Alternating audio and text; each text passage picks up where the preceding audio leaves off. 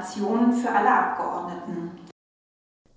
Ja, äh, moin zu unserem Podcast, würde ich sagen. Ähm, ich bin Anna Kasautsky, Abgeordnete aus Mecklenburg-Vorpommern und mir gegenüber sitzt Jessica Rosenthal. Ich bin Abgeordnete aus Bonn und ich freue mich auch sehr, dass wir heute das erste Mal äh, unseren Podcast starten. Unseren Podcast die Sitzungswoche und für uns sagt das, glaube ich, schon alles. Wir sind nämlich äh, beide äh, letztes Jahr das erste Mal in den Deutschen Bundestag gewählt worden und ähm, erleben äh, gemeinsam, ähm, ich will nicht sagen den Irrsinn des Parlaments, aber auf jeden Fall ähm, die Höhen und Tiefen, kann man Höhen auf jeden Fall sagen. Der Sitzungswochen hier in Berlin gemeinsam und dachten, wir erzählen euch was drüber, wie das so ist, als frisch gewählte Bundestagsabgeordnete hier zu sitzen, aber natürlich auch, was hier eigentlich so passiert, was aktuelle Themen sind, was uns umtreibt und wollen euch mal so einen kleinen Blick auch hinter die Kulissen des Bundestages geben, äh, was man sonst vielleicht nicht so mitbekommt. Ganz genau. Und obwohl wir zwischen unseren Wahlkreisen relativ viele Kilometer sind, äh, wenn man jetzt mal in den hohen Norden schaut und natürlich in, die, äh, in den Südwesten, kann man glaube ich sagen, äh, mit Bonn, dann ist das, sind das viele Kilometer. Heißt das aber nicht, äh, dass Anna und ich uns jetzt heute das sozusagen das erste Mal gesehen haben oder bei der ersten Fraktionssitzung das erste Mal gesehen haben, sondern wir kennen uns sogar auch schon, schon eine Weile. Wir haben zusammen angefangen bei den Jusos, glaube ich, ne? Das ist richtig. Also wir kennen uns auf jeden Fall über die Jusos, aber ich weiß to be honest, nicht mehr, wann wir uns kennengelernt haben. Es war im Zweifelsfall irgendein Bundeskongress oder irgendein Verbandswochenende. Ähm, aber ich kann dir nicht mehr sagen, wann. Nee, äh, ich allerdings auch nicht. Aber wir haben die Anfänge, die wir jetzt als Abgeordnete und vor allem auch als Kandidaten, ähm, so Kandidatinnen so gehabt haben, auch gerade deshalb, glaube ich, ziemlich mitgefiebert mit dem anderen. Wie kam es denn überhaupt dazu, dass du äh, da oben an der Küste ähm, kandidiert hast? Und ja, was hast du da überhaupt so erlebt? Ich meine, unsere Wahlkreise sind ja schon ziemlich unterschiedlich, ne? Ja, also meiner ist von der Fläche her 1,35 Mal das Saarland. Ich habe es ausgerechnet. Ähm, umfasst äh, zwei Landkreise. Einmal den Landkreis Vorpommern-Rügen, den komplett. Ähm, und aus dem Landkreis Vorpommern-Greifswald habe ich die Universitäts- und Hansestadt Greifswald, wo ich auch wohne. Ähm, und äh, das Amt Landhagen mit im Wahlkreis. Und ich habe tatsächlich mich ziemlich früh entschieden zu kandidieren. Nämlich habe ich ähm, meine Absichten, also meine Bewerbung um die Kandidatur damals, ähm, habe ich im Februar 2020 äh, schon an die Genossinnen und Genossen geschickt, weil es ist ja so, also ich meine, dir muss ich es nicht erzählen, aber vielleicht wissen das ja unsere ZuhörerInnen noch nicht. Äh, wenn man Bundestagsabgeordnete werden möchte, ähm, geht man entweder über die Landesliste oder braucht einen Wahlkreis oder halt beides. Ähm, und ich kann nicht einfach sagen, so, ich bin jetzt die Kandidatin der SPD, sondern äh, die SPD bei mir vor Ort muss sich entscheiden, dass sie mich als Kandidatin wollen. Deswegen war es am Anfang war es die Bewerbung um die Kandidatur. Und ich glaube, im Februar 2020 war ich die erste von den Users, die da den Hut in den Ring geworfen hat. Ähm, und ja, dann gab es erstmal quasi den parteiinternen Wahlkampf, sage ich mal, ähm, der komplett anders gelaufen ist, als ich mir das dachte, weil äh, ihr erinnert euch, Februar 2020, da war was, mein ganzer Plan mit, dann besuche ich den Ortsverein und erzähle äh, den Genossinnen und Genossen, was ich eigentlich alles möchte, ähm, hat die Pandemie ziemlich durchkreuzt. Ähm, das war nämlich dann so, dass, äh, naja, März 2020 war auf einmal äh, quasi das gesellschaftliche Leben äh, stillgelegt, es gab keine Ortsvereinssitzungen mehr. Ähm, und äh, ich saß da irgendwie mit meinen Plänen und meinen Job, den ich damals hatte. Ich habe bei, bei Christian Pegel im Landtagsabgeordneten gearbeitet, ähm, war zuständig für die Organisation der Wahlkreistermine. Es gab keine Wahlkreistermine, also saß ich irgendwie auf einmal da und war so, okay, fuck, was mache ich jetzt eigentlich? Ähm, ich habe angefangen, den Keller der Regionalgeschäftsstelle aufzuräumen, damit ich irgendwie was mache. Ähm, Nee, genau. Ich hatte noch parteiintern dann eine Mitbewerberin aus äh, Stralsund, konnte äh, das Rennen aber äh, ziemlich deutlich für mich entscheiden. Ähm, die SPD Mecklenburg-Vorpommern hat mich dann bei der Landesliste, nachdem ich quasi meinen Wahlkreis äh, als Kandidatin hatte, äh, auf Listenplatz 2 gesetzt. Ähm, und am Ende waren die Listenplätze gar nicht so wichtig, wie man ursprünglich mal dachte. Genau, weil wir das wollte ich gerade sagen. In also, Mecklenburg-Vorpommern alle Wahlkreise direkt geholt. Ja, und dir ist ja sogar ein historisches Ereignis ge äh, gelungen. Also du hast ja nicht nur das Rennen intern deutlich gewonnen, sondern du hast sogar einen ganz besonderen Wahlkreis für die SPD gewonnen. Nämlich den Wahlkreis mit der meisten Küstenlinie. Darauf willst du nicht hinaus. Ich Nein. weiß, ähm, das war vorher der Wahlkreis von Angela Merkel. Das heißt, äh, seit 1990, seitdem dieser Wahlkreis Teil der Bundesrepublik ist, war, äh, war Angela Merkel äh, die direkt gewählte Abgeordnete und ich habe quasi den Wahlkreis äh, von ihr übernommen.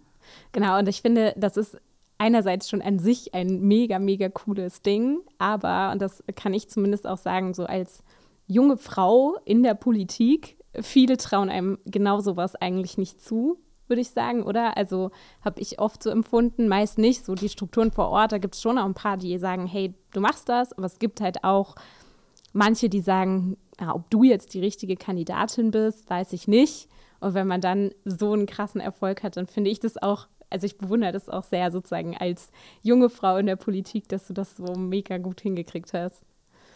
Ja, ich, also ich hätte es am Anfang, da bin ich auch mal ehrlich, ganz am Anfang hätte ich es nicht gedacht, dass wir es schaffen, den Wahlkreis zu holen. Aber ähm, ich gehe selten an Sachen ran mit dem Gefühl, das schaffen wir sowieso nicht, sondern ich mache, äh, wir geben unser Bestes und dann gucken wir, was passiert. Und das haben wir da auch gemacht und haben dann auch nochmal ähm, eine, eine krasse Erststimmenkampagne im Wahlkreis gefahren. Also wir hatten so A0 Querplakate, wo nur drauf stand Erststimme SPD. Ähm, die waren dann schon irgendwie auffällig. Ähm, und haben bis zum Ende äh, gekämpft. Ich hatte ein ganz klasse Wahlkampfteam hinter mir, aber auch die Genossinnen und Genossen vor Ort, ob jetzt Jusos oder auch ältere Genossinnen, haben äh, mitgeholfen. Auch Leute außerhalb von der Partei haben gesagt, hey, wir würden dich total gerne unterstützen. Äh, was können wir denn tun? Ähm, das gibt natürlich einen totalen Aufwind und äh, das hat richtig Spaß gemacht. Aber erzähl mal, wie war das denn bei dir mit deiner Kandidatur? Ja, also auch ähnlich, musste mich auch erstmal durchsetzen, sag ich mal. Ich war schon natürlich irgendwie bei den Jusos in Ämtern. Ich war ähm, dann auch Juso-Vorsitzende, ähm, der sozusagen in, in Deutschland, aber auch vor Ort hatte ich schon Verantwortung und trotzdem musste ich sozusagen erstmal beweisen, dass ich auch die richtige Kandidatin bin. Ähm, bei uns in Nordrhein-Westfalen war auch die Auseinandersetzung um die Liste, was schon auch nochmal wichtig war. Ähm, Gerade wenn man so neu startet, war das in dem Fall wichtig und auch, weil einfach mal junge Leute auch auf solche Parteilisten gehören. Das war nicht ganz leicht, aber es ist auch mit der Unterstützung vor allem der Users dann gelungen, dass ich ähm, da auch einen ganz guten Listenplatz bekommen habe. Und dann hieß es vor allem erstmal Wahlkampf, Wahlkampf, Wahlkampf. Ähm, und ich glaube, um das mal an äh, euch alle zu ganz klar zu sagen, wir könnten ungefähr einen halben Tag über Wahlkampf und was das alles heißt und so weiter reden. Wollen wir aber gar nicht, sondern wir sind ja jetzt äh, Abgeordnete und eu wollen euch vor allem hier ein bisschen mitnehmen. Aber der Weg dahin ist halt am Ende auch gar nicht so einfach. Und ich muss sagen, für mich war gerade der Wahlabend, auch wenn ich mich in der, in der SPD mega gefreut habe, für mich war der einer der härtesten äh, Wahlabende oder Abende überhaupt, weil wir wirklich bis um 1 Uhr gezittert haben, ob ich nicht doch das Direktmandat gewinne hat dann leider knapp nicht gereicht. Ähm, die Motivation ist jetzt umso höher, natürlich auch gerade den Bonnerinnen und Bonnern, also gerade auch ähm, äh, vor Ort ganz klar zu zeigen, dass ich äh, das Vertrauen sozusagen beim nächsten Mal dann äh, auch für das Direktmandat hoffentlich gewinnen kann. Und äh, bin dann über die Liste eingezogen. Also genau. Und deswegen äh, war das mega cool, dass mich die Users auch so supportet haben, weil sonst säße ich heute nicht hier. Und ich glaube, wenn wir, hier. genau, wenn wir uns jetzt hier mal auf diese, diesen, äh, ja, diese Bundestag, wo man jetzt erstmal da war, irgendwie äh, fokussieren, dann kann ich da, glaube ich, sagen, ich weiß nicht, wie es dir geht. Ich finde es immer noch irre, hier zu sein. Auch gerade wenn man durch das Reichstagsgebäude geht und sich mal irgendwie klar macht, was das für eine Geschichte hatte. Und wenn ich überlege, wie viele Frauen halt auch einfach dafür gekämpft haben, dass ich jetzt als junge Frau Verantwortung tragen kann für dieses Land, dann muss ich halt einfach sagen, es ist ultra irre, auf der anderen Seite kämpft man und ich glaube, das ist auch so ein bisschen unser Anliegen, euch schon auch klar zu sagen, was man hier auch mal für Hürden vorfindet, dass es nicht leicht ist, die Hebel irgendwie in Bewegung zu setzen, aber irgendwie gerade zusammen mit anderen irgendwie auch möglich und hier überhaupt anzukommen. Wir sitzen jetzt gerade in deinem Büro. Äh, wir sind auch das sozusagen, ich bin die erste Woche jetzt in meinem Büro. Also ihr seht, September ist eine Weile her. Wir sind jetzt im April. Also bis man überhaupt hier ankommt, das war gar nicht so leicht, oder? Das dauert eine ganze Weile. Und also für mich war es am Anfang, ich musste erst mal realisieren, dass das geklappt hat. Also wir haben auch bis Voll, irgendwann ja. abends äh, gefiebert. Ähm, erst lag bei in den, also es wurden ja die Wahlkreise, wurden ja Stimmbezirk für Stimmbezirk ausgezählt. Am Anfang lag bei mir bei den ersten Wahllokalen da die AfD vorne. Ähm, das ist halt auch so irre einfach, ne?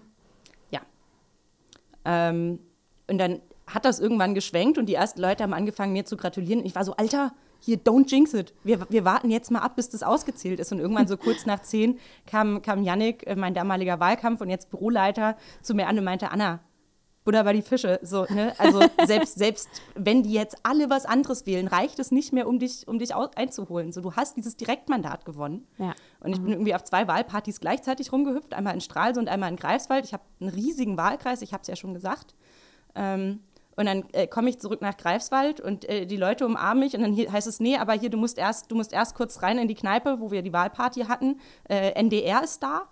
Ähm, dann irgendwie da kurz ein Interview gegeben, dann draußen am Telefon noch, äh, abends ordentlich äh, gefeiert und am nächsten Morgen äh, ging es raus. Und als ich das erste, ich habe erst mal meine Mutti angerufen, gesagt, Mama, ich glaube, ich sitze jetzt im Bundestag. Ähm, und das erste Interview, was ich da gegeben habe, so ganz nüchtern war ich da definitiv noch nicht. Ähm, und dann ging es irgendwie mittags schon auf nach äh, Berlin und irgendwie hier die ersten Veranstaltungen ankommen als Abgeordnete, sich den Dienstrechner abholen, ähm, vorläufige Abgeordnetenausweise, dann hier Interview, da Interview. Durch meinen Wahlkreis hatte ich auch ziemlich viel internationale Presseaufmerksamkeit. Also äh, ich habe mit der BBC telefoniert, mit CNN, kanadisches Radio musste ich absagen, weil ich keine Zeit mehr hatte. Also völlig wahnsinnig. Ja. Und irgendwie so nach, nach einer Woche hatte ich dann auch mal Zeit zu realisieren, was da gerade passiert ist. Ja, also bei mir war es auch ähnlich, auch wenn ich sozusagen an dem Abend selber nicht ganz so euphorisch war, ähm, habe ich ja auch schon gesagt. Ich glaube, es gehört halt zur Politik auch dazu. Und mir geht es auch darum, das auch offen zu sagen, dass es nicht immer nur äh, geil ist, sozusagen. Richtig.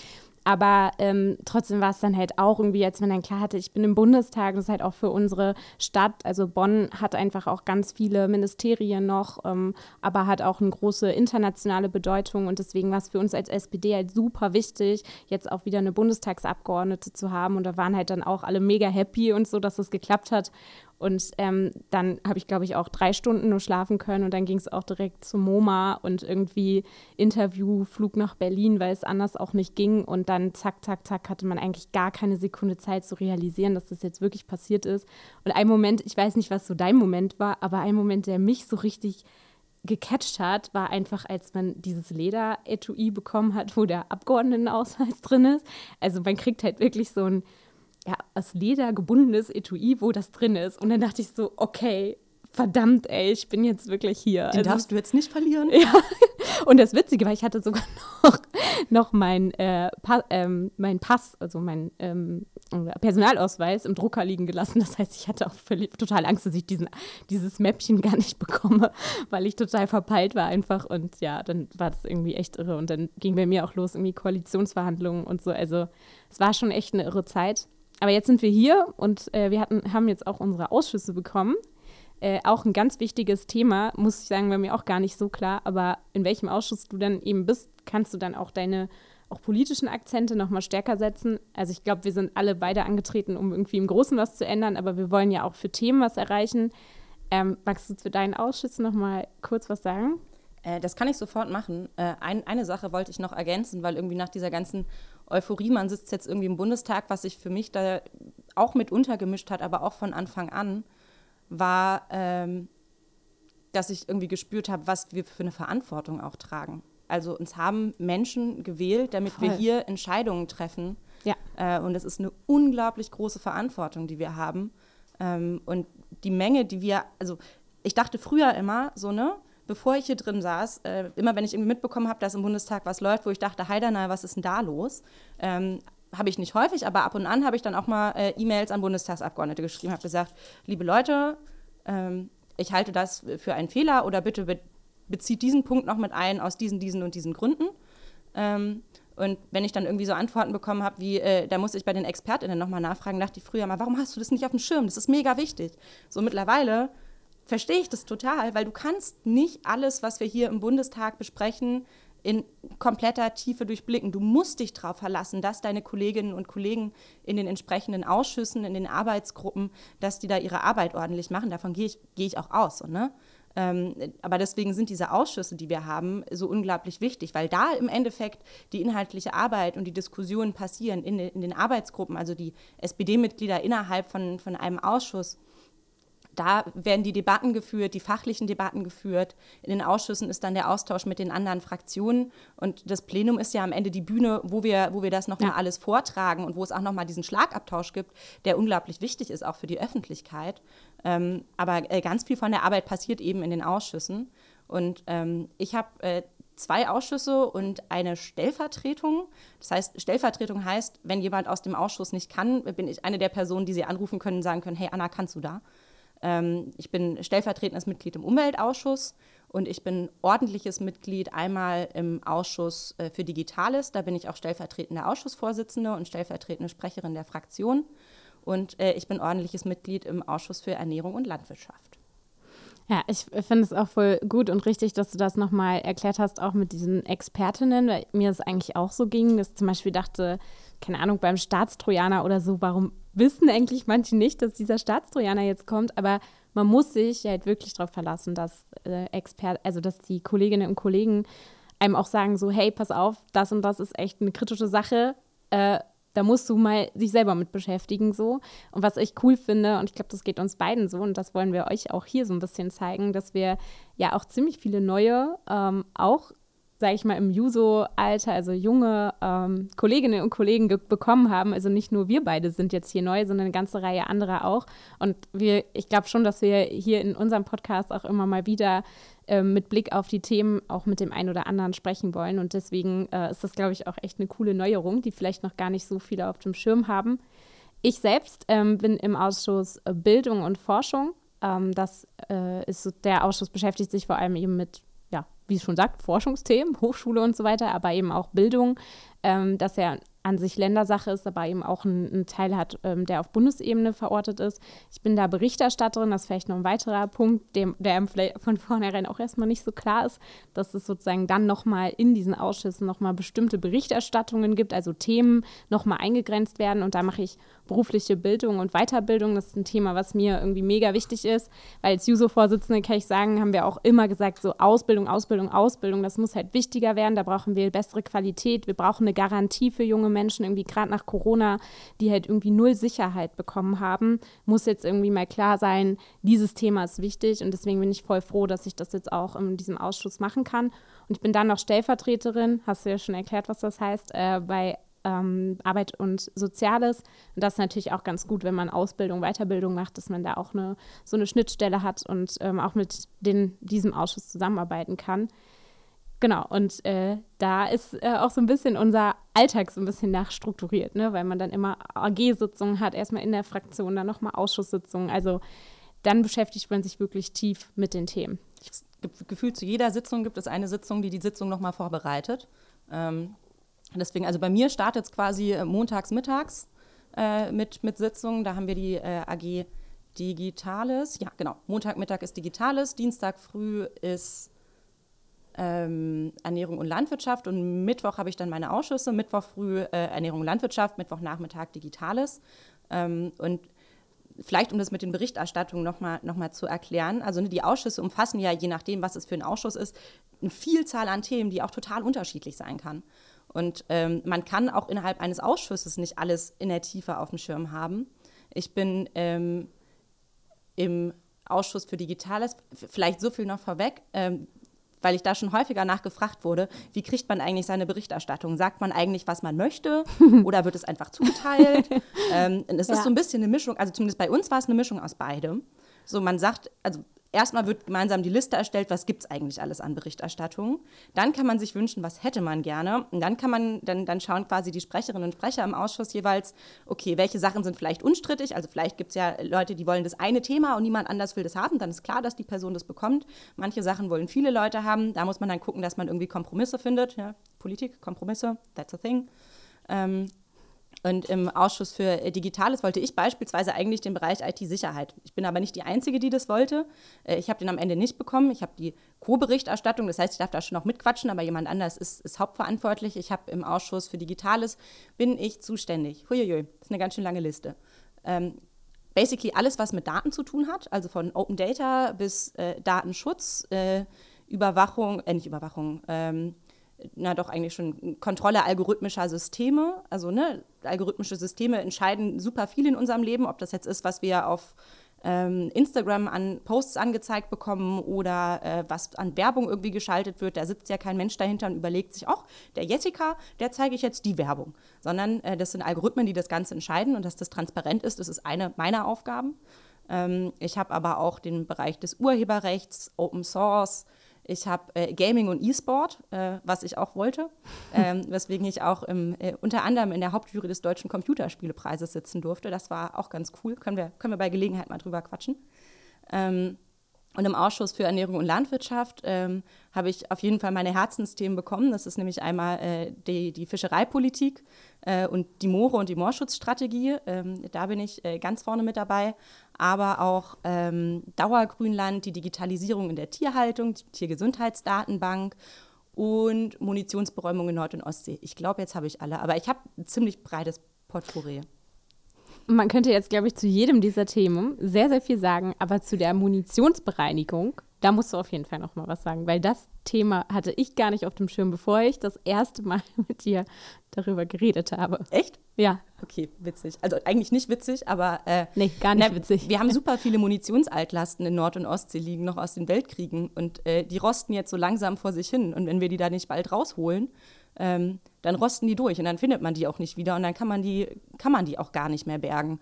Und vor allem in der Ostsee haben wir die Situation, ähm, dass das ein total sensibles Ökosystem ist, weil eben äh, nur über die Nordsee, über diese, diesen, diesen, quasi kleinen Wasserkanal, den wir haben, äh, überhaupt frisches Salzwasser da reinkommt. Ähm, und äh, deswegen ist der Zustand der Ostsee absolut alarmierend im Moment. Äh, ihr könnt, falls ihr wollt, ich habe da schon mal eine Rede zu gehalten, da geht es um Moore und Fische. Äh, und morgen halte ich auch noch mal eine zur Fischerei. Äh, beziehungsweise, wenn wir den Podcast ausstrahlen heute, ähm, also Freitag, könnt ihr euch einfach in der Mediathek des Bundestags anschauen. Ähm, ist ein total sensibles System, äh, wo wir Lösungen brauchen, die das Ganze gesamtheitlich angehen. Und das Problem bei so einem Meer ist, dass äh, ja nicht nur Deutschland drumherum liegt, sondern ganz viele andere Staaten auch. Das heißt, da brauchen wir nicht nur europäische Lösungen, weil unter anderem Russland auch noch an die Ostsee grenzt, sondern wir müssen äh, ähm, da auf jeden Fall die Ostsee-Anrainerstaaten zusammenbringen, ähm, um zu gucken, äh, wie wir die Ostsee am Ende äh, retten können. Weil eine der Auswirkungen von äh, dem schlechten Zustand der Ostsee sind äh, die Fischbestände, die rapide zurückgehen, weshalb wir immer geringere Fangquoten haben, weshalb die Fischerinnen und Fischer gerade wirklich nicht glücklich sind. Und ähm, naja, mehr davon morgen. ja, ich glaube, man sieht daran vor allem eins, dass äh, Krieg scheint ja sehr lange her zu sein mit dem Zweiten Weltkrieg, aber am Ende sind die Auswirkungen ja immer noch da. Ja. Und vielleicht äh, ist das gerade in dieser Zeit ja auch eine Sache, die man auch an dem Punkt irgendwie sehr klar sehen kann. Ähm, genau, vielleicht nochmal ganz kurz zur Funktionsweise auch in dieser, in der Fraktion. Man denkt ja immer so, ja, okay, es gibt jetzt irgendwie wichtige weltpolitische Fragen und da muss ja auch irgendwie, muss man was zu sagen. Äh, das macht man natürlich auch, aber tatsächlich funktioniert die Fraktion so, dass erstmal immer die Berichterstatterin und Berichterstatter, also die ganzen Themen, die Anna jetzt aufgezählt hat, die, die ich jetzt auch zum Beispiel mache, dass man da eigentlich nicht reinquatscht, sondern dass man schon sagt, hey, ne, du bist dafür zuständig, du hast dich eingearbeitet und ähm, man gibt dann, also man diskutiert auch drüber, aber erstmal ist immer die Berichterstatterin oder der Berichterstatter auch zuständig. Und ich muss sagen, manchmal fällt mir das auch schwer, weil ich so denke, ja, okay, aber ich habe da oder dazu jetzt auch eine Meinung. Aber an ganz vielen Stellen ist es halt super wertvoll, weil man dann einfach auch wirklich jemanden hat, der sich auskennt. Und das ist mit Blick auf all die Themen, die wir hier beraten, manchmal wirklich, wirklich wichtig und richtig. Und manchmal muss man natürlich auch trotzdem, sagt man auch trotzdem was zu Themen, die jetzt nicht seine Berichterstattung sind. Und es gehört, gehört sich auch so. Ein Thema, was wir jetzt diese Woche beraten haben, äh, was sozusagen, glaube ich, auch die ganze Republik beschäftigt hat, das ist die Impfpflicht. Ja, äh, an der Stelle fehlen mir zumindest auch erstmal ein bisschen die Worte, ähm, denn tatsächlich ist sie ja gescheitert, die Impfpflicht. Ja, also das Lied, was ich ähm, während der Debatte und dann irgendwie auch während des Abstimmungsverfahrens im, im Kopf hatte, ähm, ist von Alligator und äh, Finch ähm, das Lied Keine bösen Wörter. Falls ihr es nicht kennt, hört es euch mal an. Das hat auf jeden Fall äh, meine innere Gemütslage äh, gut beschrieben. Ja, also ha, wo fängt man da an? Tja, weiß ich auch nicht. Also ich muss sagen, ich habe, oder wir als Jusos haben uns eigentlich super früh auch schon dazu geäußert und haben gesagt, ja, Impfpflicht ab 18, dafür stehen wir ein. Und ich kann euch auch ganz klar sagen, warum. Äh, ich war, also ein Grund zumindest, auch persönlicher Grund. Ähm, ich war ja Lehrerin, bevor ich für den Bundestag kandidiert habe äh, an der Brennpunktschule, aber auch an der Gesamtschule. Und ich kann euch sagen, diese Corona-Pandemie war halt überhaupt nicht witzig und ist auch überhaupt nicht witzig, gerade für junge Menschen, egal ob Kinder oder äh, oder auch äh, Leute, die gerade ihr Abi machen oder die studieren wollen oder eine Ausbildung machen wollen. Und die Kids, die haben, gerade auch die, die Kinder selber, haben halt auch wirklich, sage ich mal, auf Dinge verzichtet, haben nicht so viel gelernt können, die haben psychische äh, Schäden davon getragen. Und ich kann einfach nicht verstehen, oder ich konnte nicht verstehen, warum nicht erwachsene Menschen die Verantwortung übernehmen können, jetzt in der Pandemie ihr Möglichstes zu tun mit der Impfung, die wir jetzt zur Verfügung haben, um gerade auch junge Menschen zu schützen. Ähm, und ich muss schon sagen, ich bin hart frustriert und teile deine Gemütslage so einfach mal 100 pro, weil ich einfach denke, was erzählen wir denn jetzt eigentlich äh, Schülerinnen und Schülern und was erzählen wir denn jetzt eigentlich Studis, die seit einen Bachelor gerade machen und noch nicht mal einen Hörsaal gesehen haben von innen? Was erzählen wir denn gerade Azubis, die vielleicht auf die praktische Prüfung zum Teil gar nicht richtig vorbereitet werden konnten, weil sie ja, weil sie auf Teil ihrer Ausbildung verzichtet haben? Wir erzählen Ihnen jetzt gerade, dass leider nicht möglich war, eine Vorsorgepolitik zu machen in der Corona-Pandemie, weil die Union an der Stelle äh, einfach mal sagt, nö, Parteipolitik ist uns jetzt wichtiger als eine vorsorgende Politik. Und ja, das frustriert mich schon, weil eigentlich bin ich hier und du auch, weil wir genauso eine Politik machen wollten. Ne? Ja, äh, vielleicht einmal kurz zur Erklärung, falls ihr nicht verfolgt habt, wie das Ganze lief. Also, ähm, wir haben die Abstimmung ähm, über die Impfpflicht, weil es eine medizinisch-ethische Frage ist, zur Gewissensfrage erklärt. Und bei solchen Sachen ist es immer schwierig, quasi einen Vorschlag zu bringen und zu sagen, hü oder hot, ähm, sondern den Weg, den man gewählt hat, ist äh, eines der Rechte des Parlaments, die ich an der Stelle auch richtig finde, ist der Weg der Gruppenanträge. Weil Jessica und ich haben jetzt beide den Antrag Impfpflicht ab 18 unterstützt und auch mitgezeichnet. Ähm, es gab noch einen Antrag äh, Impfpflicht ab 50. Es gab noch einen Antrag keine Impfpflicht, aber Impfberatung. Ähm, es gab äh, den Antrag der äh, AfD, äh, gar keine Impfpflicht. Und es gab ähm, den Antrag der CDU, CSU, die gesagt haben, naja, wir schauen dann quasi mal im Herbst und wir bauen ein Impfregister auf. So, das Problem mit dem, also das Impfregister klingt erstmal ja total vernünftig, deswegen haben wir, okay, eins nach dem anderen. Wir hatten also drei Gruppenanträge und wir hatten zwei Anträge von Fraktionen. Ähm, und eigentlich ist die Idee hinter Gruppenanträgen, dass sich Leute aus, Leute aus verschiedenen Fraktionen zusammentun und über Fraktionsgrenzen, weil an der Stelle sollte es nicht darum gehen, bin ich jetzt in der SPD, bin ich in der FDP, bin ich in der CDU oder bin ich bei den Linken. So, ne? Es sollte darum gehen, dass wir irgendwie das Beste für die Menschen hier im Land schaffen. Ähm, deswegen haben wir diesen Weg gewählt. Die ja. CDU, CSU hat sich von Anfang an diesem Weg der Gruppenanträge versperrt. Ich meine, die AfD auch, von denen habe ich es aber nicht anders erwartet von der CDU, CSU, die von sich selbst sagen, sie wollen eine konstruktive Opposition sein. Ja, und Ministerpräsidenten, wenn ich das einwerfen darf, die mehrfach gesagt haben, sie wollen eine Impfpflicht sogar ab 18. Also die, die Ministerpräsidentinnen, ich brauche nicht gendern, die Ministerpräsidenten der CDU haben gesagt, sie wollen eine Impfpflicht ab 18. So. Ja. Und die Fraktion CDU, CSU haben sich hingestellt und haben gesagt, na, dann bauen wir erstmal ein Impfregister aus, was man übrigens bis Herbst niemals schaffen wird. Deswegen äh, zu dem Punkt komme ich gleich. Also wir, wir, schaffen das bis Herbst nicht. So, das, das geht nicht so schnell.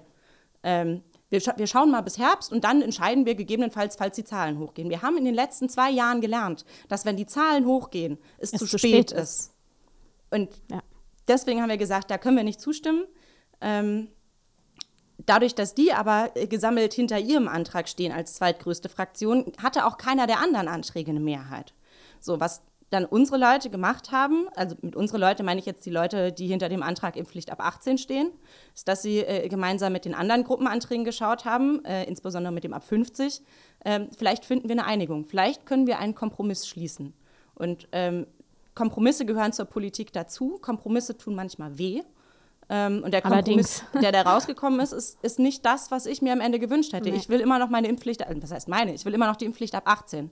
Der Kompromiss, den wir am Ende hatten, da sind Sachen aus unserem Antrag ab 18 eingeflossen, von dem Antrag ab 50. Es wurden aber auch Punkte von der Union übernommen, um zu sagen, wir strecken euch die Hand aus. Wir machen auch mit euch Kompromisse. Wir wollen hier einen konstruktiven Weg finden, der, das Land voranbringt und der uns im Herbst nicht sehenden Auges irgendwie in die nächsten Shutdowns rennen lässt. Weil ich habe die Befürchtung, genau darauf wird es hinauslaufen. Ja. Und der Kompromiss, der geschlossen wurde, beinhaltete eine Impfpflicht ab 60 Jahren, ähm, eine Beratungspflicht ab 18 Jahren, ähm, die Evaluation von, wie, wie läuft es jetzt eigentlich gerade, alle drei Monate, ähm, der Option ab dem 1. September auch eine Impfpflicht gegebenenfalls ab 18 einzuführen oder ab geringerem Alter, weil man bis dann Daten gesammelt hat und die langfristige Einführung eines Impfregisters.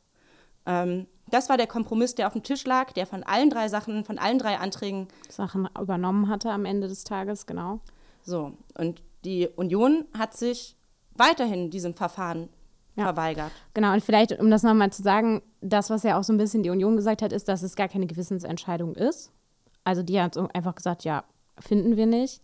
Ähm, und es auch so ein bisschen so getan, als ob wir das einfach willkürlich entschieden hätten, auch als Regierungsfraktion sozusagen, also als SPD, weil wir wissen, dass die FDP damit nicht mitstimmt. So, aber das stimmt halt einfach nicht, weil die Impfpflicht am Ende wirklich verschiedene Werte gegeneinander abwägt. Wir haben auf, ein, auf der einen Seite eben das ja, Selbstbestimmungsrecht über den Körper, auch auf die körperliche Unversehrtheit. Auf der anderen Seite eben auch die Frage, was ist mit der, mit der Allgemeinheit, was ist mit der Überlastung des Gesundheitswesens. Ihr wisst irgendwie, gerade Lockdowns sind irgendwie vor allem auch deshalb gekommen, weil man diejenigen, die da gerade irgendwie bis, wirklich bis über beide Ohren nicht mehr können, einfach komplett überlastet werden und allein gelassen werden, dass man die halt äh, entlastet und sagt, wir gucken auch, dass wir alle noch versorgen können. So, ich meine, was wir da auch an Operationen verschoben haben und so, da denkt man ja immer nicht dran. Ich meine, da sind Krebspatientinnen und Patienten, die wurden nicht behandelt. So, und da musste man, muss man dann sozusagen abwägen. Und von daher ist das schon eine ethische Frage, wo man sich auch individuell positionieren kann und, und sollte. Aber am Ende ist eben vor allem für die Union, glaube ich, wichtig gewesen, dass wir, dass wir äh, sozusagen ja, einfach, also dass die sagen können, hey, der Kanzler und die Regierungsfraktion und whatever, die sind halt äh, gescheitert. Aber anstatt halt mal, und das kann ich nur sagen als Lehrerin, statt halt einfach mal sich vorzustellen, was Studis gerade hinter sich haben, was, was Schülerinnen und Schüler hinter sich haben. Ich hätte wirklich, Friedrich Merz hätte ich so gerne einfach mal in eine Videokonferenz gesetzt mit Siebtklässlern, von denen sieben I-Kinder sind, Inklusionskinder sind, die überhaupt nicht richtig wissen, wie sie da klarkommen sollen. Ich habe das gesehen. Ich habe einfach Kinder verloren, weil ich ihnen nicht erklären konnte durch diesen blöden Laptop, wie sie es machen sollen. Und selbst wenn die Eltern versucht haben zu helfen und noch Sprachbarrieren hatten, haben sie es einfach nicht hinbekommen. Und das ist die Realität in diesem Land gewesen. Und ich finde, jemand wie Friedrich Merz, der Vorsitzender einer Partei ist, die für sich deklariert, irgendwie Verantwortung fürs Land zu tragen, kann so einfach nicht auftreten. Es geht einfach nicht. Es geht einfach nicht. Und soll er doch mal bitte Online-Unterricht machen. Soll er mal machen, soll ich das mal anschauen und dann mal überlegen, was seine, ähm, seine Entscheidungen für Konsequenzen haben. Ja, da ging Parteipolitik vor Verantwortung. Und das ähm, hat mich unglaublich wütend gemacht. Deswegen nochmal die Liedempfehlung: ähm, Keine bösen Wärter von Alligator und Finch Asozial. Ich finde, das fasst, fasst zumindest bei mir ganz gut zusammen, wie es mir ging und so wie ich mir dich nachher vorhin angeschaut habe nach den Abstimmungen, äh, dir auch. Aber das Ding ist halt so ein bisschen so, so, so ganz, ganz grundsätzlich. Also das ist der, äh, dieser Widerspruch, vor dem, man, vor dem man immer wieder steht. Wir haben jetzt nicht nur die Corona-Pandemie, die uns beschäftigt. Wir haben auch den Krieg in der Ukraine seit dem 24. Februar. Und zumindest mir ging es am Anfang, geht es auch immer noch so. Also auf der einen Seite liest man, was gerade in der Ukraine los ist, dass, dass Menschen, dass ZivilistInnen getötet werden durch einen Angriffskrieg. Ähm, aber die Arbeit bei uns geht, geht ja weiter. Also wir können gern gleich noch mal ein bisschen mehr zur Ukraine reden. Aber was, was für mich irgendwie so total absurd immer ist, ist, auf der einen Seite liest man diese Nachrichten und äh, auf der anderen Seite hat man dann, also ich dann beispielsweise ah, einmal ein Gespräch mit den KrabbenfischerInnen in der Nordsee, die Tja. auch vor unglaublichen Problemen aktuell stehen, unter anderem auch durch den Krieg und die gestiegenen Sprit Spritpreise, weil das eine sehr spritintensive äh, Fischerei ist, weil die immer durch die Gegend fahren müssen. Ähm, und es sich für viele aktuell gar nicht lohnt, überhaupt mit den Kuddern rauszufahren. So, deswegen kann ich nicht sagen, interessiert mich nicht. So, ne? Das ist meine Berichterstattung, es ist meine Aufgabe, diesen Menschen zu helfen. Es ist meine Aufgabe, sich um diese Themen zu kümmern. Dann habe ich irgendwie direkt im Anschluss digitale Schalte, ne? hast du keine Pausen zwischen, äh, irgendwie ein Gespräch zu, Open Data und was wir eigentlich brauchen, um das Recht auf Open Data, was wir im Koalitionsvertrag festgeschrieben haben, umzusetzen. Und es ist schon schwer genug, irgendwie von, von, von, von Nordseekrabben auf Open Data zu switchen, wenn du dann im Hintergrund aber irgendwie noch, noch einen Krieg hast, der dich ja auch konstant beschäftigt. Also manchmal, manchmal kommt man, also mir geht es abends häufig so, dass ich einfach nur völlig erschlagen bin. Und ähm, ich meine, wir sind zwar irgendwie in Sitzungswochen immer in Berlin, aber ich habe, to be honest, von Berlin noch gar nicht so viel gesehen, weil ich wechsle immer irgendwie zwischen Wohnung und Büro hin und her. Ja, es geht mir auch so. Und ich muss auch ehrlich sagen, so für mich ist es in dieser Abwägung auch meistens ziemlich schwierig, auch gerade jetzt in dieser Zeit, auch mal Räume zu schaffen, in denen man mal nachdenkt und in denen man vielleicht auch mal Räume, also auch mal wirklich Zeit hat, zum Beispiel diese ganzen Berichte, die wir jetzt auch aus der Ukraine ähm, bekommen, nicht nur zu lesen, sondern auch irgendwie sacken zu lassen und auch mal darüber nachzudenken, was das jetzt eigentlich heißt. Zu verarbeiten. Ja, was heißt das jetzt eigentlich für die Politik, die wir machen, für die Verantwortung, die wir tragen, für all das? Und gleichzeitig, weil jetzt bei uns natürlich auch das Thema so, müssen wir auch gucken, was ist mit den Studis, die gerade auch die erhöhten Heizkosten irgendwie tragen müssen. Wie können wir die noch entlasten? Was ist im Entlastungspaket drin? Wie können wir gucken, dass das 9-Euro-Ticket, äh, was wir jetzt beschlossen haben, was irgendwie mega gut ist, wie können wir dafür sorgen, dass das auch für Abokundinnen gilt? Ist der ländliche Raum genauso auch ne, mit da drin, wie, ähm, sage ich mal, städtische Gebiete haben wir da auch eine Entlastung geschaffen. Was ist mit jungen Azubis zum Beispiel, die, die ja auch irgendwie mehr Kosten haben? So, und dann beschäftigt man sich damit, aber gerade das, was es moralisch auch bedeutet, was es irgendwie, ja, was es für eine Zeitenwende ja auch wirklich ist, darüber auch einfach mal nachzudenken. So, das muss ich sagen, finde ich gerade auch in Sitzungswochen, aber auch generell oft schwierig, weil es genauso ist, wie du es auch beschreibst, dass man eigentlich von einem Termin zum nächsten geht und diese Räume irgendwie manchmal fehlen. So. Und deswegen bin ich tatsächlich sehr, sehr froh, dass wir eben diese Aufteilung bei uns in der Fraktion haben. Wir haben Leute, die beschäftigen sich dezidiert damit, wie können wir der Ukraine jetzt helfen, wie können wir da unterstützen was brauchen die an Hilfe, was können wir leisten. Wir haben Menschen, die sich damit auseinandersetzen, wie können wir Studierenden helfen. Wir haben Menschen, die sich mit auseinandersetzen, wie gehen wir jetzt mit den Heizkosten um. Es gibt Menschen wie mich, die sich mit auseinandersetzen, was machen wir eigentlich mit den Fischerinnen und Fischern, die gerade mit den Spritpreisen zu kämpfen haben. Aber auch Landwirtinnen und Landwirte, die damit zu kämpfen haben. Es gibt ja, also ne, so, eine, so eine Krise hat ja ganz mhm. viele verschiedene Perspektiven und Seiten und wir haben Menschen, die sich mit allen diesen Seiten beschäftigen. Und das kann kein Mensch alleine leisten. Voll nicht. Aber auf der anderen Seite ist halt auch wichtig, finde ich, dass man, auch wenn man in diesen inhaltlichen Themen drin ist, nie den Blick sozusagen für das Ganze verliert ja. und auch eine Haltung und eine Meinung entwickelt. Also ich möchte schon irgendwie auch selber entscheiden und wissen, wie ich jetzt zu diesem Angriffskrieg stehe, was das vielleicht auch heißt für die Frage, wie Deutschland sich aufstellen muss, aber auch wie wir jetzt Russland gegenüber agieren und das sozusagen in dieser Abwägung zwischen einerseits den Menschen zu vertrauen der Fraktion, aber andererseits auch diesen Blick fürs Große nicht zu verlieren. Das ist, glaube ich, so ein bisschen die Herausforderung, die jetzt natürlich mega krass ist, aber die ehrlich gesagt auch immer besteht irgendwo, ne? dass man das nicht vergisst so. Safe. Also wir hören ja nicht auf, selber zu denken, nur weil andere Leute sich um ge gewisse Themen kümmern. Ja. So, ne? Wir können Eben. trotzdem uns eine Meinung zu bilden, wir können mit diesen Leuten reden. Und was tatsächlich auch immer wieder, also zumindest bei meinen Themen häufiger mal ein Problem ist, dass nicht nur ich für ein Thema zuständig bin, sondern auch Leute aus anderen Ausschüssen. Und man dann auch gucken muss, dass man mit denen den Austausch mhm schafft, weil nicht das irgendwie ähm, eins meiner Lieblingsthemen, ne, das Thema Moore. So, ähm, viele Leute denken ja erstmal, das ist ja der Umweltausschuss, der sich darum kümmert. Das stimmt auch. Der Umweltausschuss hat auch mit Mooren und der Moorschutzstrategie zu tun. Jetzt ist es aber so, dass von den Moorflächen, die wir in Deutschland noch haben, 95 Prozent ungefähr trockene Moore sind. Die emittieren ständig äh, CO2 und äh, übrigens äh, nicht sonderlich wenig. Also ein Drittel, äh, Moment, so rum. Die Emissionen, die die Moore ähm, jedes Jahr ausstoßen, äh, entsprechen den Emissionen von einem Drittel der deutschen Industrie. Also das ist, das ist ein Wopper. Ähm, jetzt sind aber 74 Prozent dieser Moorflächen trockene, äh, die, 74 Prozent dieser trockenen Moorflächen landwirtschaftlich oder forstwirtschaftlich genutzte Moorflächen. Deswegen sind wir auch wieder als Landwirtschaftsausschuss mit dafür verantwortlich, beziehungsweise ich als Berichterstatterin.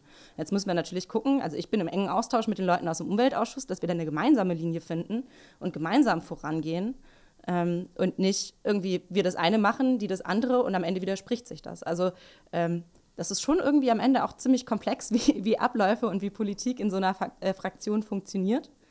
Ähm, und gar nicht so einfach unter einen Hut zu bekommen. Aber ich bin sehr, sehr dankbar, dass wir, dass wir ganz viele Leute haben, die sich mit Themen auseinandersetzen, weil ich im Zweifelsfall in unsere BerichterstatterInnenlisten gucke und wenn ich eine Frage zu dem Thema habe, beispielsweise auch zum Krieg in der Ukraine, zur Einschätzung, wo ich in den Medien unterschiedliche Sachen lese und mir erstmal meine Meinung auch selber bilden muss, Leute habe, die ich anrufe und fragen kann, sag mal, erklär mir das mal. Mhm. Ähm, und die äh, wo ich dann im Zweifelsfall nicht deren Meinung übernehme, aber wo das auf jeden Fall nochmal ein guter Insight ist von jemandem, der sich damit länger befasst hat, als ich das bisher konnte. Ja, also für mich ist es auf jeden Fall so, dass ich natürlich irgendwie nochmal ein Stück weit in einer besonderen Rolle bin, dass ich natürlich einerseits irgendwie diese Berichterstattung habe, auf der anderen Seite natürlich als Juso-Vorsitzende momentan auch ähm, einfach die Meinung des Juso-Verbandes, den wir beide sehr gut kennen. Äh, und lieben. Und lieben, absolut. Ähm, auch vertrete, auch in der Öffentlichkeit. Und dann ist natürlich auch manchmal so eine Abwägung ist, ne? ich vertrete halt auch manchmal Positionen, die die Fraktion irgendwie gar nicht so cool findet. Ähm, aber das finde ich eigentlich auch zumindest bisher ganz cool, dass es ich glaube am Anfang nicht immer so, aber mittlerweile habe ich so das Gefühl, die kommen auch alle ganz gut damit klar, dass ich eben immer auch mal was anderes sage oder was anderes vertrete. Und was ich auch ganz gut finde, ist auf jeden Fall, dass ähm, ja ich auch manchmal dann auch so ein positives Feedback kriege und die halt auch sagen, ja, ich finde es gut, dass du diese Meinung vertrittst, so sehe ich anders, aber ich finde es gut, dass du das machst. Und manchmal sagt vielleicht der eine oder der andere auch, hey, ja, eigentlich sehe ich es auch ein bisschen so wie du. Nicht immer, aber manchmal.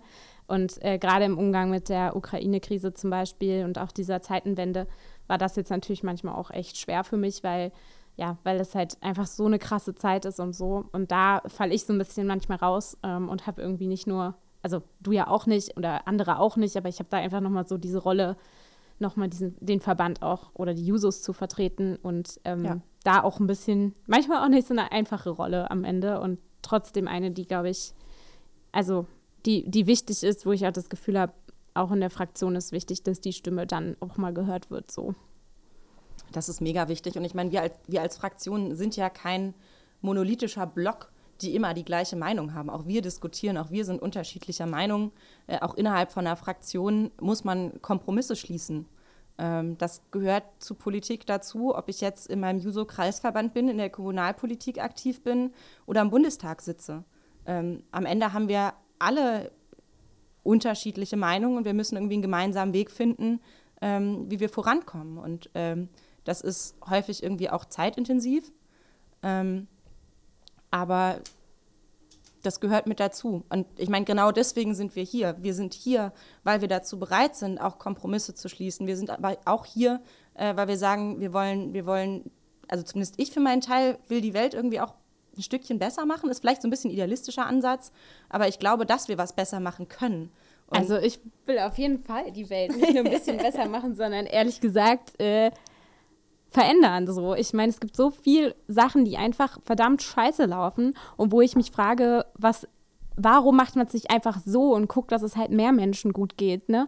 Wenn ich zum Beispiel Lebensmittelspekulation, ja, die kommt jetzt durch die Ukraine-Krise. Und wenn ich mir dann anschaue, dass dass einfach Menschen davon profitieren, dass andere nichts zu essen haben. Dann denke ich so, nee, das kann nicht das so bleiben. Nicht, ja. Und deshalb würde ich sagen, ich glaube, wir sind hier, um mitzuarbeiten, um in diesen Berichterstattungen richtig Verantwortung zu übernehmen. Aber ich würde auch sagen, ich bin auch hier, weil ich an der einen oder anderen Stelle meine Tür aufmachen will, um sozusagen auch diplomatisch zu formulieren und vielleicht auch manchmal das ein oder andere in Frage stellen und wirklich auch sagen, hey, da muss es in eine andere Richtung gehen. So. Und auch mal richtig, richtig sich zu streiten, wenn es notwendig ist. Und ähm, ja, offensichtlich gehört auch dazu, dass mal das ein oder andere nicht durchkommt, wie wir jetzt die Woche gesehen haben, aber an vielen Stellen. Und das finde ich auch so cool, dass wir jetzt auch so viele junge, neue sind, aber natürlich auch die, die schon da sind, dass man dann auch wirklich gemeinsam sagen kann, so und das muss anders werden. Ja. Girl, volle Zustimmung. Und also ich meine, eine Sache, die wir beispielsweise schon auf den Weg gebracht haben, ist äh, der Mindestlohn von 12 Euro. Und ähm, mein Wahlkreis ist insofern auch ein besonderer, ähm, dass ich einen unglaublich hohen Niedriglohnsektor habe. Im Landkreis Vorpommern-Rügen sind es 40 Prozent der Männer, 44 Prozent der erwerbstätigen Frauen, äh, die im Niedriglohnsektor arbeiten. Und ich sag's dir, 12 Euro Mindestlohn werden da richtig reinhauen. Ähm, und wir sind dafür da, was zu verändern. Und das ist auch unser Anspruch als SPD. Und ähm, ich bin froh, dass wir, dass wir damit jetzt anfangen. Was heißt jetzt anfangen? Wir haben das schon gemacht, aber dass wir mit der neuen Koalition, mit der Fortschrittskoalition, da glaube ich auch noch deutlich mehr Fortschritt reinbekommen können, als wir das in den letzten Jahren konnten. Ähm, und auch wenn, also ich weiß nicht, wie es dir gerade mit den Haushaltsverhandlungen geht, ähm, auch wenn das super komplex ist, äh, habe ich langsam das Gefühl, durchzusteigen und zu, zu sehen, äh, an welchen Rädchen man da irgendwie drehen kann. Also vielleicht zur Erklärung, ich meine, eine, eines der, der, der, der, wichtigsten Rechte dieses Bundestags ist das Haushaltsrecht. Ja, die Ministerien können sagen, die Ministerinnen und Minister können sagen, ähm, das und das wollen sie machen. Ob sie das Geld dafür bekommen, entscheiden am Ende wir. Ähm, und das sind äh, dreieinhalbtausend Seiten äh, Spaß, Freude und guter Laune. Mhm. Äh, das sind dreieinhalbtausend Seiten, wo man erstmal durchblicken muss, wie liest man sowas überhaupt? Ohne Scheiß, ey, ist übel, wirklich übel. Und was, was, was mich am Anfang völlig äh, auf die Palme getrieben hat, war, als ich irgendwie diesen Teilplan bekommen habe für, für, für Digitales und dieses Ding nicht maschinenlesbar war. Also als hätte jemand das quasi wieder eingescannt und du konntest nicht die Suchfunktion benutzen. Wie willst du dreieinhalbtausend Seiten durchsuchen, ohne dass du irgendwie Schlagworte benutzen kannst? Also, wir haben das am Ende dann nochmal quasi durch ein Programm gejagt, damit wir die Suchfunktion nutzen können. Ja, das sind dann so die kleinen irren Dinge, die einem hier auch begegnen und vor allem äh, die Haushaltsdebatten äh, und vor allem auch, wie man damit umgeht. Äh, ich bin steckt da nämlich ehrlich gesagt noch nicht vollends durch. Ich glaube, da werden wir auch in der Folge nochmal drüber sprechen. Für heute würde ich sagen, haben wir euch mal so ein bisschen Einblick gegeben, wo wir so herkommen. Sicherlich werden wir noch mal öfter über äh, auch die, den Wahlkreis mit der längsten Küstenlinie sprechen und der wunderbaren internationalen äh, Bundesstadt Bonn, ähm, aber auch über viele Sachen, die uns äh, auch als junge Menschen natürlich umtreiben, als äh, Frauen vielleicht auch, aber natürlich auch hier ganz äh, klar irgendwie als Teil der SPD-Fraktion mit, mit der Mission, äh, hier richtig was zu verändern. Yes, Girl. Und die Sitzungswoche, da kann ich euch schon mal teasern, wird es ab sofort jede Sitzungswoche geben. Also Klopf auf Holz, außer jemand von uns bekommt nochmal Corona. Ähm, und äh, wir wollen euch weiter berichten, wie es hier weitergeht im Bundestag, was wir so machen, äh, wie die Arbeit läuft. Äh, wir finden bestimmt auch noch andere irre Sachen, wo man sich denkt, hi Danai, was ist hier los? Ähm, und falls ihr... Auf jeden Fall, da bin ich sehr sicher. falls ihr Fragen oder Feedback habt, schreibt uns gerne.